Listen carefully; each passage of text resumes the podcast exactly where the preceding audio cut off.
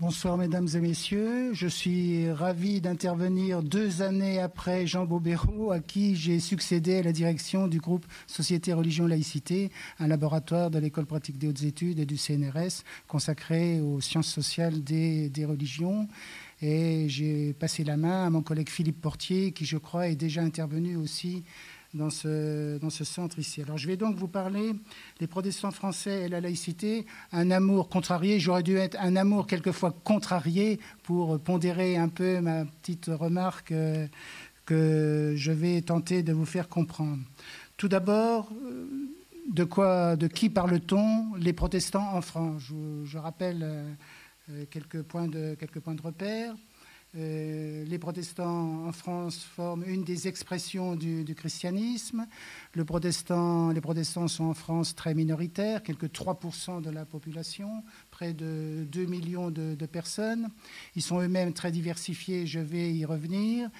Les protestants français sont très marqués par euh, l'histoire car euh, même si un des deux grands réformateurs, en l'occurrence Jean Calvin, est un Français, un Picard, né à Noyon en Picardie, souvent on associe euh, protestantisme à un monde anglo-saxon ou à monde germanique, mais il y a des sources également françaises de la Réforme, et les protestants étaient présents au XVIe siècle, même à un moment où il y avait 10% de personnes protestantes dans le royaume de France, mais la mémoire protestante de l'histoire en France, c'est euh, la Saint-Barthélemy, 1572, le massacre de la Saint-Barthélemy, c'est bien entendu l'édit Nantes de 1598, une première pacification permettant aux protestants d'avoir certaines places, certaines sécurités en France, dans le royaume de France. Et c'est une date encore plus euh, emblématique et préoccupante et que tout protestant connaît, 1685, la révocation de l'édit Nantes.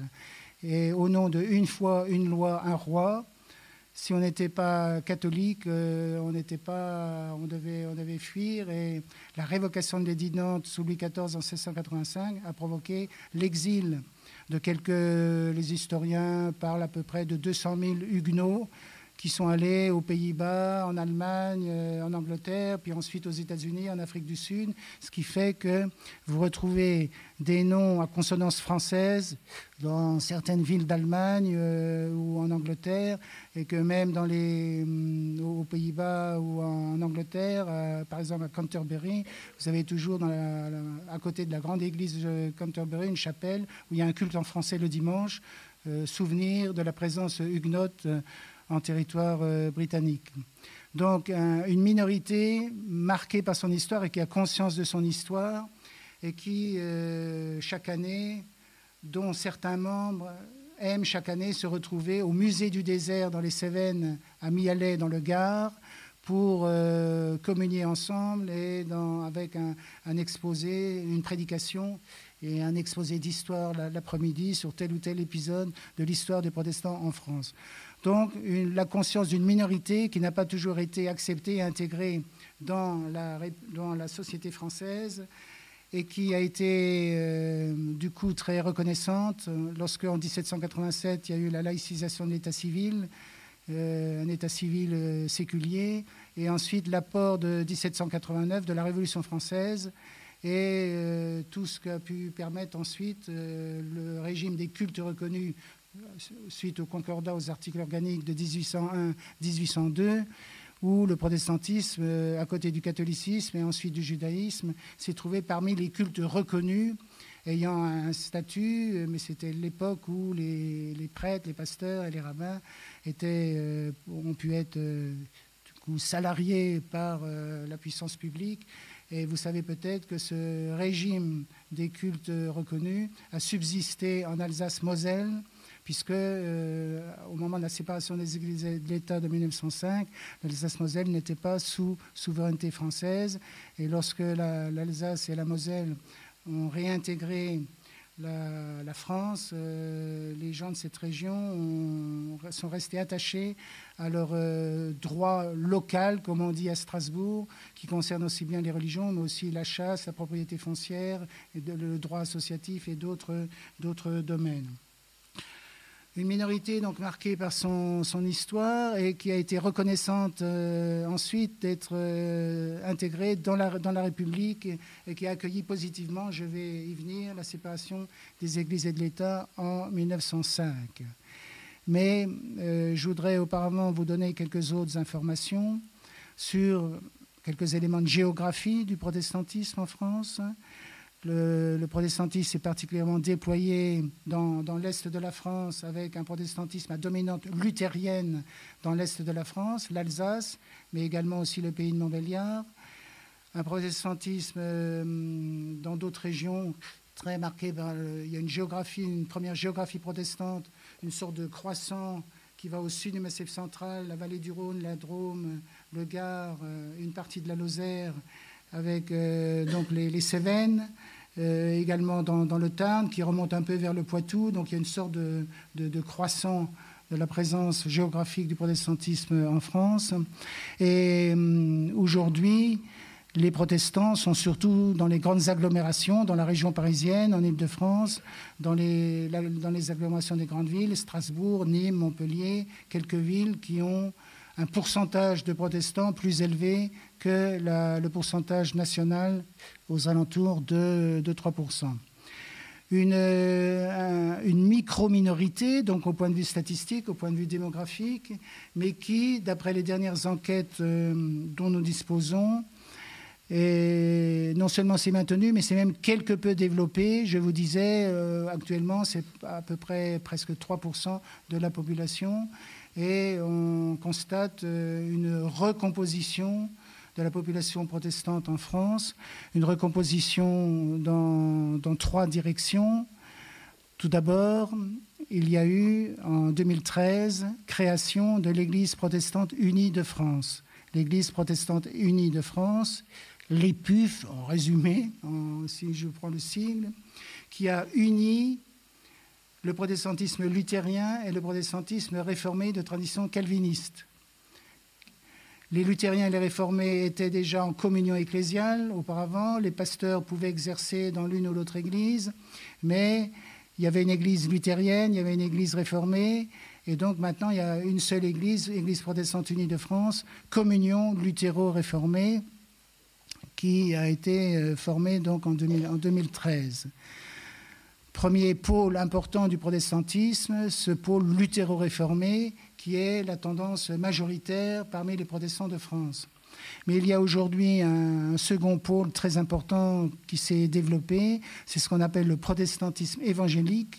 Et le protestantisme évangélique, c'est la version protestante d'un christianisme de conversion qui insiste sur la nécessité de la conversion personnelle, ce qu'on appelle dans d'autres pays les born again, les nés de nouveau, qui pratiquent plus le baptême d'adulte et pour qui être chrétien, c'est euh, témoigner de sa foi, c'est être converti et c'est être prosélyte. Et donc on observe un certain dynamisme du protestantisme évangélique euh, qui euh, représente aujourd'hui plus du tiers des protestants français et qui se traduit aussi par des, groupes, des assemblées très, très, très pratiquantes, parce que dans la logique du protestantisme évangélique, quand, quand on est chrétien, on pratique. Et donc, euh, ça, peut être des baptistes, ça peut être des, pentecôtistes, ça peut être des, évangéliques tout court. Et en 2010 a été créé le CNEF, le Conseil national des évangéliques de France, qui est l'instance représentative des églises évangéliques, aussi bien la tendance orthodoxe piétiste que la tendance charismatique pentecôtiste. Les différentes sensibilités du protestantisme français sont présentes au sein de la Fédération protestante de France, qui a été créée dès 1905, date symbolique, pour représenter les intérêts du protestantisme auprès des autorités publiques et fédérer la pluralité protestante. Et aujourd'hui, au sein de la Fédération protestante de France, actuellement dirigée par le pasteur François Claveroli, un pasteur de tradition réformée, vous avez l'Église protestante unie de France, mais vous avez aussi des églises évangéliques, euh, des églises pentecôtistes qui sont membres de la Fédération protestante de France.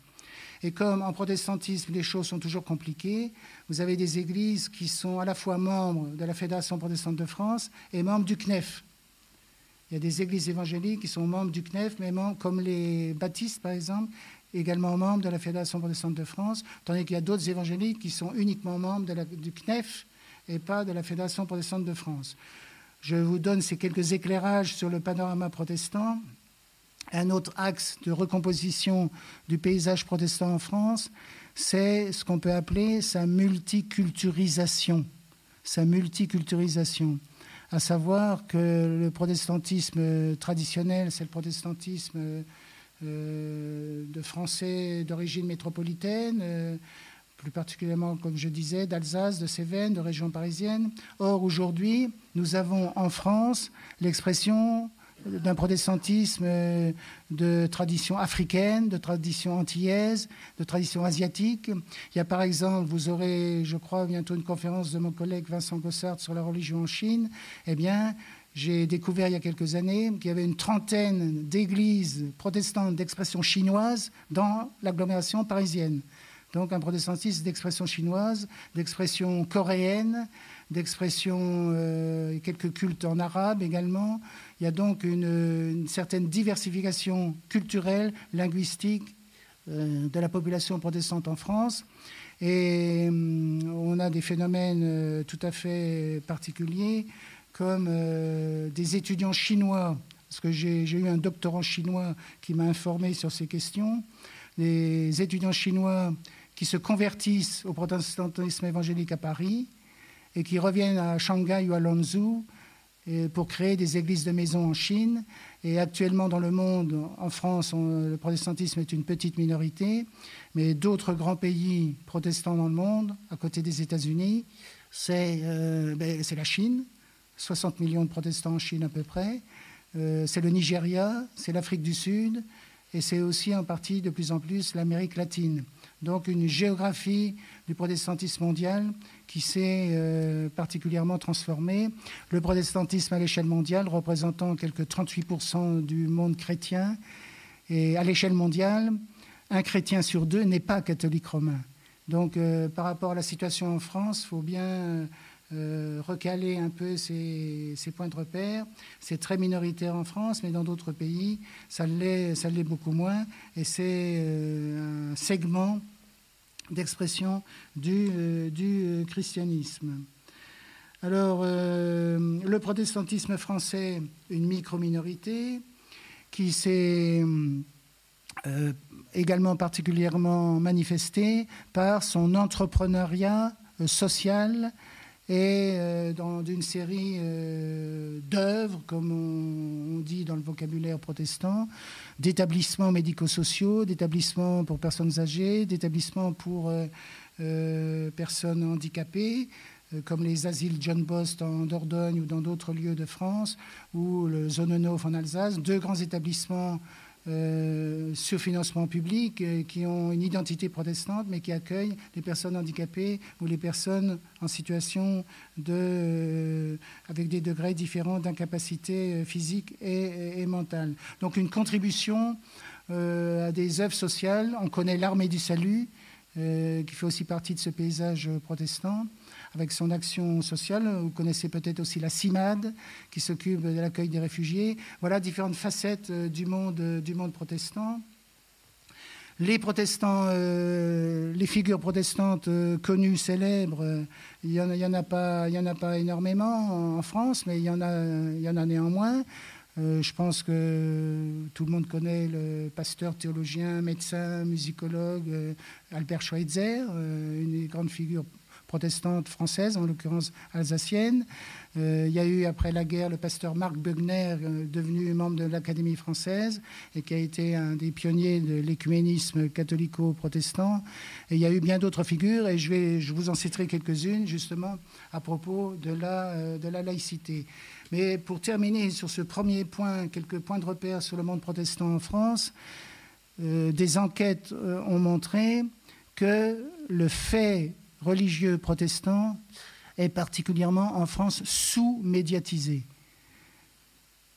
Les protestants forment une minorité peu connue, mal connue et peu visible. Alors il est vrai que les protestants cultivent plutôt la sobriété et ils ne sont pas tellement euh, ostentatoires, si vous voulez. Et donc il y a une certaine discrétion protestante. Les, temples protestants sont moins visibles que euh, des églises, qu'une pagode ou même une, mosquée. Euh, qui plus est d'ailleurs, également pour certaines raisons qui s'inscrivent dans l'histoire, parce que même sous le régime des cultes reconnus, la construction d'un temple protestant euh, ne devait pas se faire toujours dans les endroits les plus visibles. Euh, je pourrais vous citer l'exemple près de l'avenue Saint-Augustin. Euh, il y a une église catholique au croisement. L'église protestante est rue Roquépine dans une, une, rue adjacente, parce que c'était pourtant autant de, boulevard de Haussmann, un protestant, mais fallait, on n'avait pas le droit de construire un, un lieu protestant en pleine visibilité au croisement de deux grands boulevards. Il fallait plutôt que ça soit dans, une rue à l'écart, une sorte de hiérarchie dans la spatialisation des édifices du culte en France. Ça évoque des débats réels aujourd'hui sur la construction de nouveaux édifices du culte, en particulier euh, musulmans. Un protestantisme français qui a beaucoup de relations internationales, non seulement à l'échelle européenne, euh, mais aussi à l'échelle euh, africaine, en particulier, étant donné l'importance de, euh, dans le cas de, l'époque de la présence française en Afrique, l'importance des, missions, d'œuvres missionnaires dans différents pays d'Afrique noire en particulier. C'est également un, un, legs, si vous voulez, de la petite minorité protestante française. Alors, les protestants français et la laïcité. Je voudrais euh, tout d'abord commencer par euh, la laïcité scolaire, qui est la première expression de la laïcité, avec euh, les lois de Jules Ferry de 1882 instaurant l'école primaire de la République gratuite, laïque et obligatoire. Je voudrais rappeler un fait essentiel et peut-être connu de certains d'entre vous, les protestants français, en 1880, étaient à la tête d'un réseau scolaire de 1608 écoles. Eh bien, les protestants, dans ces années de création de l'école publique laïque, ont remis la quasi-totalité de leurs écoles au réseau public après les lois Ferry de 1881 et 1882. Et ce qui fait qu'encore aujourd'hui, on compte très peu d'écoles privées protestantes sous contrat d'association ou euh, sans contrat d'association. Je pourrais y revenir si vous voulez euh, après. Alors, les protestants ont remis leurs écoles au réseau public laïque, euh, car ils étaient favorables au développement de l'école publique laïque, même si, à l'époque, plusieurs voix dans le protestantisme français étaient plutôt divisées face à la laïcité scolaire, les uns étaient prêts à fondre leurs écoles dans celles de la nation républicaine, les autres, tout aussi républicains, se montraient soucieux, pour diverses raisons, de sauvegarder un enseignement proprement protestant. Donc, faut pas trop relire l'histoire avec nuance. Il y avait aussi à cette époque des, euh, des discussions, mais beaucoup de protestants à l'époque tout en acceptant la laïcisation de l'école publique, souhaitaient que le catéchisme puisse être enseigné dans les locaux scolaires. Autrement dit, que la contribution religieuse à l'éducation soit prise en compte. Et hum, mon collègue historien André Ancrevé a même parlé de laïcité protestante, une laïcité qui voulait une école pour tous, ne, pas, séparer les, les, enfants selon leur religion, mais une école pour tous où il y aurait une prise en compte de la dimension religieuse. Dans les mentalités de l'époque, c'était comme ça que c'était euh, exprimé. Autrement dit, les protestants français ont été favorable à la laïcisation de l'école, mais non à l'exclusion totale du religieux de l'éducation scolaire. On peut résumer ainsi leur, euh, euh, point de vue.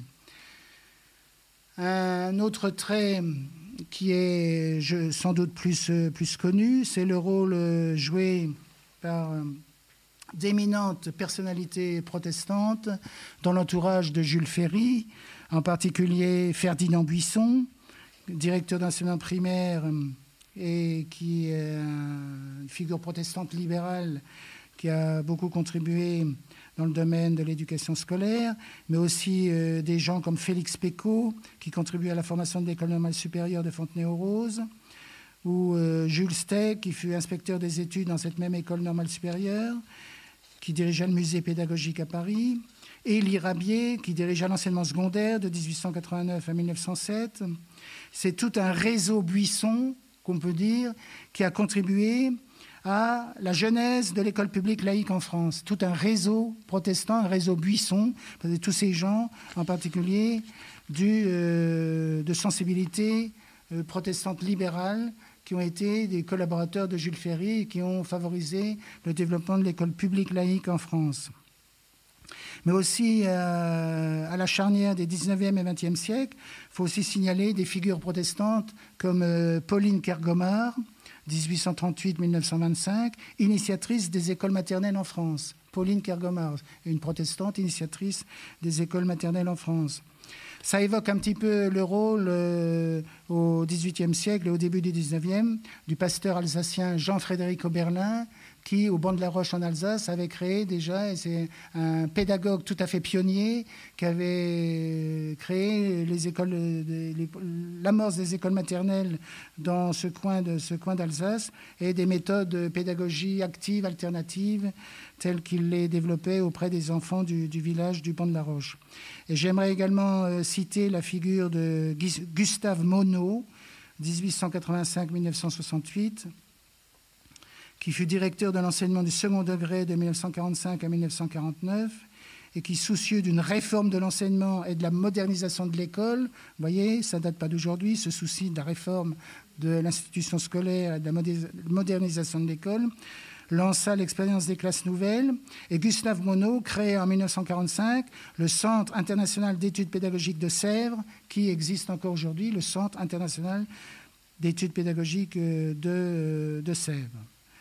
Alors, donc un fort investissement historique reconnu et une forte euh, préoccupation, valorisation de l'éducation dans, euh, dans, le, protestantisme.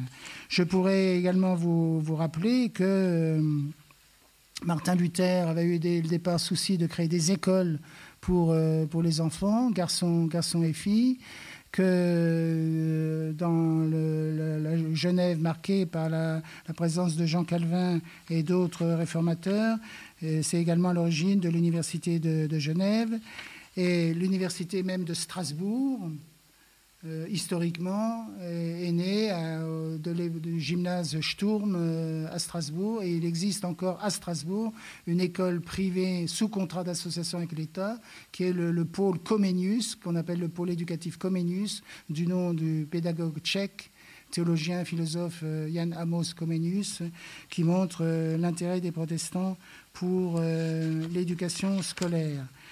Mais j'aimerais indiquer quelques autres aspects de cet investissement des protestants dans le domaine, euh, dans le domaine scolaire, euh, parce que dans le débat sur école publique, école laïque après la Seconde Guerre mondiale, les protestants se sont positionnés comme une voie originale de laïque parce que chrétien. Laïque parce que chrétien. Ça a été en particulier le cas de la Fédération protestante de l'enseignement, créée en 1948 sous la présidence du philosophe Paul Ricoeur, qui est décédé il y a quelques années, mais philosophe très connu. Une voie originale, les protestants se situant entre les défenseurs de l'école catholique et les laïcs intransigeants. Ils ne voulaient pas, ils étaient critiques des laïcs intransigeants, mais aussi un rapport critique au catholicisme, qui est une dimension non négligeable du, euh, protestantisme. Et ce qui a donné euh, lieu à un ouvrage en 1957, Laïcité et paix, scolaire. Mais les protestants sont allés plus loin, euh, et la Fédération protestante de l'enseignement a soutenu le camp laïque, en particulier lors euh, du projet euh, Savary de 1984 proposant la création d'un grand service unifié de l'éducation nationale, les, protestants euh, ont été du côté des forces laïques pour défendre ce projet. Et en 1994, la Fédération protestante de l'enseignement se mobilisa avec les forces laïques contre la révision de la loi Fallou, autorisant les collectivités locales à soutenir davantage les dépenses d'investissement des écoles privées.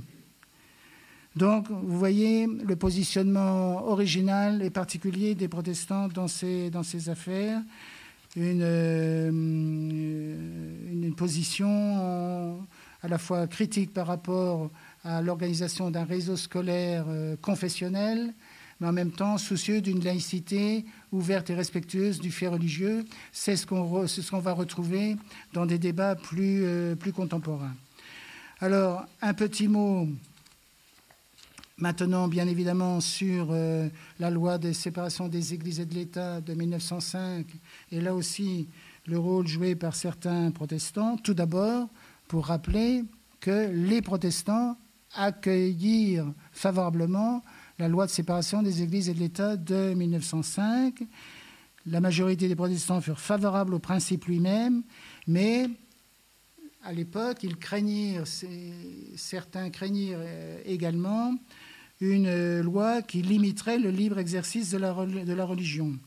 Je voudrais citer Raoul Allier, un laïc, professeur de philosophie à la faculté de théologie protestante de Paris, qui se déclara favorable à la séparation des églises et de l'État, mais qui combattra le projet Combe, qui était une séparation plus radicale, et qui euh, voyait dans ce projet du Louis XIV corrigé et développé. Et pour un protestant, voir dans ce projet du Louis XIV, euh, c'est pas bon signe, ça évoque la révocation de l'édit de Nantes. Et c'est un protestant, Louis Méjean, qui sera le principal rédacteur d'un projet plus libéral de séparation des églises et de l'État, présenté par le socialiste Aristide Briand, et sera, comme vous savez, promulgué le 11 décembre 1905 avec une reconnaissance de la liberté religieuse, puisque le premier article, c'est un article de liberté. La République assure la liberté de conscience, elle garantit le libre exercice des cultes, et elle ne reconnaît le salarié, ne subventionne aucun, aucun culte.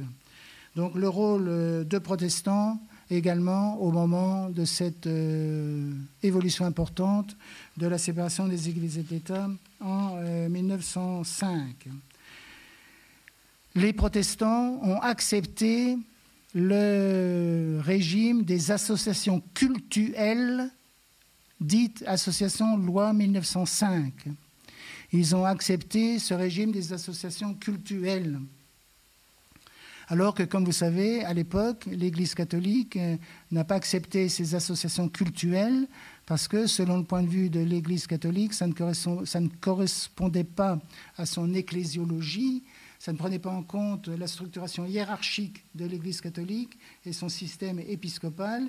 Et c'est donc, euh, il y a eu euh, donc des, tensions, des difficultés avec l'Église catholique. Et c'est seulement en 1923-1924 que, par le biais d'associations diocésaines, que euh, les choses se sont arrangées pour donner un cadre juridique à l'exercice du culte catholique. Mais ce, donc cette la façon dont ça s'est passé, aujourd'hui encore, le culte protestant est le principal culte qui utilise le cadre des associations cultuelles. Et donc, il est particulièrement vigilant sur euh, tout ce qui concerne les aspects juridiques concernant ces associations cultuelles. Je vais y revenir dans un, dans un instant. Mais euh, ces associations cultuelles sont très très utilisés par, euh, par les protestants, même si une activité religieuse peut aussi s'effectuer dans le cadre d'une association loi 1901. Et de fait, euh, dans l'organisation actuelle du culte musulman, euh, plusieurs hésitent entre association loi 1901, qui peut avoir également un objet cultuel, ou association cultuelle, loi 1905. C'est donc un, un débat toujours, toujours actuel. Alors j'en viens maintenant, pourquoi on peut dire que quelquefois les protestants se sont sentis un petit peu un amour contrarié par rapport à la laïcité? Justement, euh, la conscience protestante, c'est à certains égards, certains protestants le vivent ainsi, euh, nous avons été de bons élèves de la laïcité. Et quelquefois, les bons élèves on constate qu'ils ne touchent pas forcément les bénéfices d'avoir été de bons élèves. Euh, pourquoi? Ben, Dans la période plus, récente, euh, certaines remarques ont été faites euh, sur l'application de la loi de 1905. En 2002, il y a eu un, texte intitulé Culte, équité et laïcité, l'expérience protestante, élément d'évaluation de la loi de 1905 et proposition d'apporter quelques modifications de la loi de 1905. Ça a été quelquefois perçu dans l'opinion publique, cette proposition protestante de toiletter la loi de séparation des églises et de l'État, ça a été considéré par certains comme étant attentatoire à la laïcité, ce qui est un peu un paradoxe de sacraliser une loi qui précisément euh, concerne la séparation des églises et de l'État, mais qui avait déjà été modifiée plusieurs fois sur certains points, parce que dans la loi de 1905, il y a des questions très techniques et qui méritent quelquefois des, des toilettages. Alors, un premier objet de, de préoccupation, c'est le lien qu'établit. Alors, je ne voudrais pas trop entrer dans des détails techniques, mais quelques points peuvent être intéressants. Le lien établi entre les associations cultuelles loi 1905 et les associations loi 1901. Il y a un lien entre la, loi de 1901 sur les associations et la loi de 1905, puisque euh, un article de la loi de 1905 fait référence à des articles de la loi de 1901.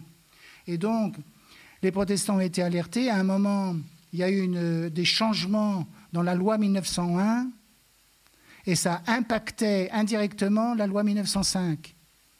Donc là, c'était un changement de la loi 1905 subreptice parce que c'était, on n'avait pas pensé à l'impact que ça avait sur la loi 1905 lorsqu'on a introduit un changement dans la loi 1901.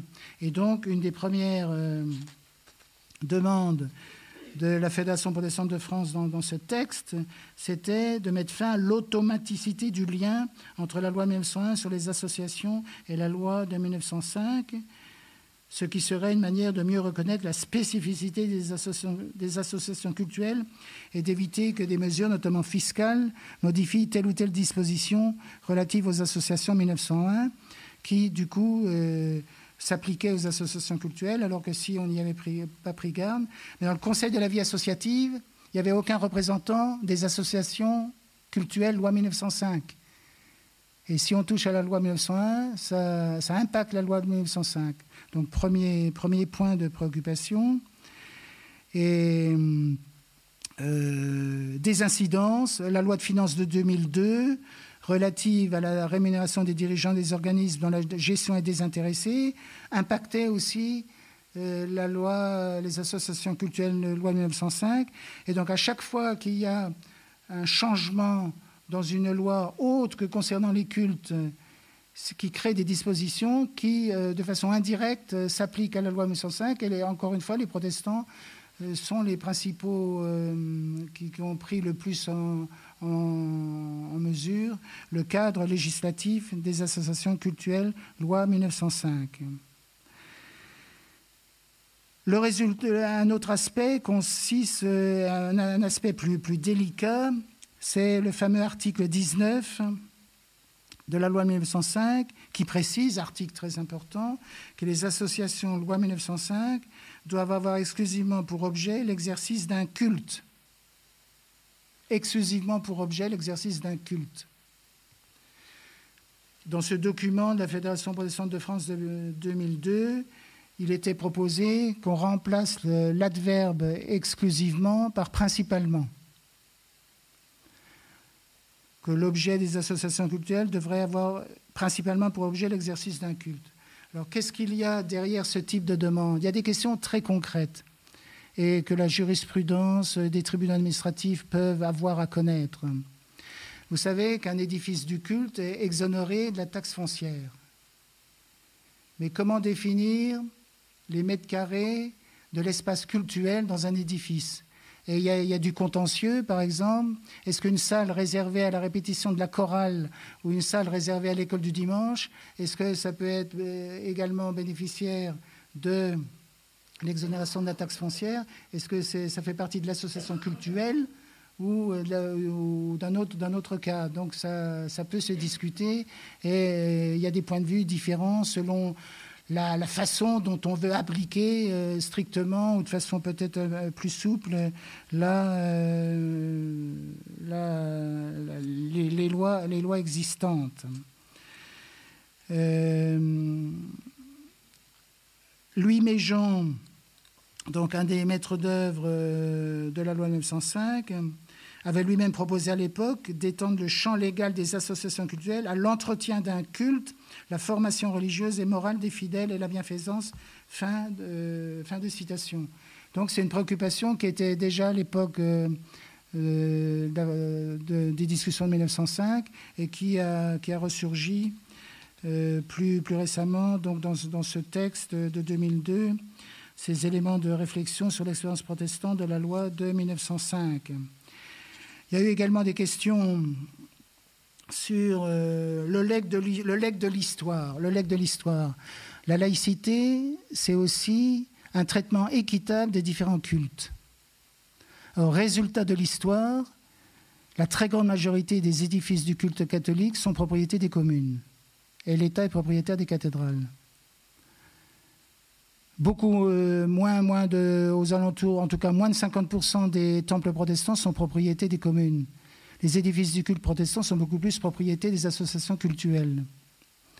Et également, les synagogues sont beaucoup plus propriétés euh, des associations spécifiques et non propriétés publiques.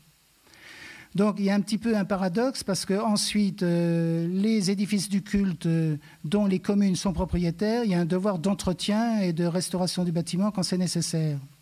Alors il y a eu une loi qui a permis aux communes d'aider financièrement à l'entretien, à la restauration d'un édifice du culte, même si les propriétaires en étaient l'association culturelle. Mais c'est une possibilité. Alors que lorsque la commune est propriétaire de l'édifice du culte, c'est un avantage. Alors, je ne vous cache pas que certains protestants disent ceux qui ont refusé la loi 1905 sont aujourd'hui avantagés parce que leurs églises sont propriétés publiques et bénéficient euh, de plus de facilité pour l'entretien, la restauration des bâtiments. On entre là dans le cambouis, si vous voulez, dans des choses très très précises, mais ça fait partie des, réalités de l'application de la loi. Il y a eu aussi des, questions sur euh, la caisse vieillesse et maladie des cultes, euh, avec une demande d'une égalité de traitement dans la prise en compte des spécificités de chaque culte. Donc ça, c'est concernant les, caisses vieillesse et maladie des ministres du, culte. Alors, dans ce document de réflexion, mais une réflexion, si vous voulez, libre et qui se voulait constructive, euh, comme par exemple des choses euh, complètement obsolètes euh, dans la loi 1905, qui à l'article 22 prévoit 5 euh, 000 francs, puis 50 francs en 1958 relative aux réserves des associations culturelles, une somme qui n'a jamais été réévaluée. c'est des, legs, des traces de l'histoire qui ne sont plus du tout pertinentes aujourd'hui.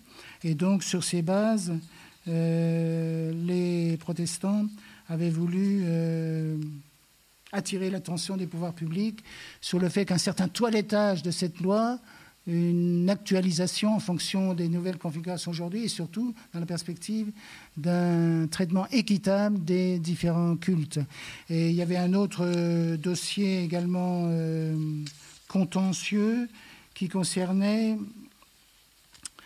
les, les caisses d'allocation familiale, les chèques vacances pour les associations organisant des séjours pour enfants et adolescents qui bénéficiaient traditionnellement d'appui financiers pour euh, leur, leur, action éducative à travers des chèques vacances. Mais il y a eu une évolution qui a fait que les caisses d'allocation familiale ensuite étaient beaucoup plus euh, réticentes à délivrer des chèques vacances lorsque l'association avait une identité euh, religieuse. Or, euh, il y a eu un rappel euh, au directeur des caisses d'allocation familiales en 2002 que les aides financières des caisses d'allocation familiales pouvaient bénéficier aux associations, que, que celle-ci n'ait pas vocation exclusive de division philosophique, politique, syndicale ou confessionnelle, qu'elle s'adresse sans discrimination à tous les publics et qu'elle propose des activités ouvertes à tous s'appuyant sur un projet socio-éducatif de qualité. Euh, sur cette base, pourtant ouverte, plusieurs associations protestantes se sont vues régulièrement refuser les bons de la Caisse d'allocation familiale pour des séjours qu'elles organisaient au motif que leur statut mentionnait une référence religieuse quant à l'inspiration de ses membres. Or, on peut considérer ça comme un aspect de certaines évolutions dans l'application des, lois. Je voudrais citer René Capitan, chargé par le général de Gaulle du commissariat à l'éducation nationale et à la jeunesse, René Capitan, qui déclarait le 8 juin 1944 à l'Assemblée constitutive Faut-il réduire les subventions à certains mouvements, aux mouvements neutres, aux mouvements confessionnels? Point d'interrogation. Impossible disait René Capitan. Impossible de favoriser l'un au détriment de l'autre, puisque tous sont libres et chacun et qu'aucun n'est mouvement d'État. C'est donc au nom même de la laïcité, disait René Capitan en 1944, que nous aboutissons inévitablement à cette conclusion que l'État devra aider même les mouvements confessionnels. Fin de citation. Donc une discussion, vous voyez, sur euh, la licidité, la licité de subventions publiques, d'associations ayant une dimension d'identité confessionnelle. Alors, dans le, je, vous, disais euh, d'entrée de jeu que euh, les protestants favorisaient l'école publique l'école accueillant tous les enfants, quelle que soit leur religion ou leur non-religion. Et lorsqu'il y a eu le grand débat autour en 1959 sur la loi Michel Debray, qui a créé les contrats d'association pour euh, les écoles euh, privées euh, sous contrat avec l'État qui pouvaient garder leur caractère propre. Ça, ça a été très conflictuel à l'époque, mais les protestants n'étaient pas partisans du développement d'un réseau privé d'écoles confessionnelles. Et actuellement, d'autant plus qu'il y a eu le, le drame dans un collège, lycée protestant sous contrat. Je fais référence au drame de Chambon-sur-Lignon où euh, un élève a assassiné une autre élève. C'était un établissement privé sous contrat d'association avec l'État, un des rares écoles protestantes sous contrat qui a dû fermer ses portes pour raisons financières, suite aussi aux répercussions de ce drame et de l'émoi que ça a provoqué, donc au Chambon-sur-Lignon, dans le département de la Haute-Loire. Aujourd'hui, en matière d'écoles privées protestantes, il y a ce grand pôle d'écoles privées protestantes à Strasbourg, Gymnase Jean Sturm, Collège Lucie Berger, qui sont unis dans le pôle éducatif euh, Amos Comenius. Il y a euh, une école protestante privée dans la région parisienne, le cours Bernard Palissy, qui porte le nom d'un personnage euh, protestant. Il y a une école privée à Nîmes. il y a un pôle éducatif adventiste près Collonges-sous-Salève, près de Genève, qui a également plusieurs classes sous contrat d'association avec l'État. Donc, euh, mais, mais, et c'est significatif aussi des recompositions du monde protestant, il y a depuis quelques années un petit développement de quelques écoles protestantes évangéliques. Les écoles protestantes évangéliques qui ne réclament pas de contrat avec euh, l'État, mais qui développe un projet pédagogique euh, chrétien, protestant, évangélique. En particulier, il y a une école de ce type à Guebwiller, euh, donc dans, les Vosges, en Alsace. Euh, il y en a quelques autres dans les, en région parisienne, dans différentes, mais ce sont des petites structures qui reposent souvent par la mobilisation des parents qui ne sont pas satisfaits de l'école publique laïque de leur secteur et qui prennent l'initiative de créer une école avec euh, beaucoup d'implication de, quelques personnes qui, essaient de créer ces écoles et de les, développer. On constate la même chose aujourd'hui en France, comme vous savez, du côté du culte musulman, avec euh, la création d'écoles musulmanes, dont quelques-unes ont réussi maintenant à passer euh, contrat d'association avec l'État, comme par exemple le lycée Averroès à Lille. Alors vous voyez, les protestants foncièrement laïques, car j'aurais pu aussi vous développer euh, le fait que théologiquement, les euh, protestants, euh, il y a une dimension anticléricale du protestantisme. Les protestants n'aiment pas le pouvoir de l'institution ecclésiastique, le pouvoir des membres des clergés. Il y a une dimension anticléricale dans le protestantisme. Et hum, un des points forts des affirmations protestantes du XVIe siècle, c'est L'Église n'est pas sainte en elle-même, l'Église est faillible, l'Église est une institution historique et humaine qu'il faut toujours réformer et améliorer. Donc les protestants, c'est une désacralisation de l'institution ecclésiastique, une désacralisation de l'institution ecclésiastique et une désacralisation du personnage du clerc.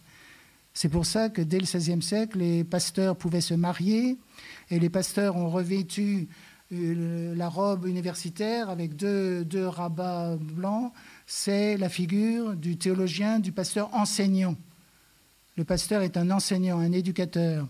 Et je voudrais quand même vous lire euh, le passage euh, de Martin Luther en 1520. Je cite On a inventé que le pape, les évêques, les prêtres, les gens des monastères seraient appelés État ecclésiastique. Les princes, les seigneurs, les artisans et les paysans, État laïque. Ce qui est certes une fine subtilité et une belle hypocrisie. Mais personne ne doit se laisser intimider par cette distinction, pour cette bonne raison que tous les chrétiens appartiennent vraiment à l'état ecclésiastique. Il n'existe entre eux aucune différence, si ce n'est de celle de la fonction. En conséquence, nous sommes tous absolument consacrés prêtres par le baptême. C'est l'insistance protestante sur le sacerdoce universel des croyants. Et le fait que le personnage euh, réputé clérical, le pasteur, est un laïc formés théologiquement pour édifier les fidèles, les éduquer, l'édifier, mais les protestants ayant désacralisé l'institution ecclésiastique, ils ont également désacralisé le personnage du, pasteur, et hum, ce qui fait qu'ayant désacralisé l'institution ecclésiastique, comme disait l'écrivain Boileau, tout protestant se croit pape une Bible à la main. Tout protestant se croit pape une Bible à la main, car le sola scriptura autorise euh, tout lecteur de Bible à discuter de la fidélité de l'institution ecclésiastique et éventuellement la remettre en cause. Ce qui fait que du point de vue protestant, le pluralisme ecclésiastique n'est pas du tout une incongruité ou un scandale, car il y a eu des réformes dans la réforme. Et le protestantisme est d'emblée un phénomène pluriel. Dès le XVIe siècle, réforme euh, anglicane, réforme luthérienne, réforme euh, réformée, calviniste, réforme euh, radicale avec les anabaptistes.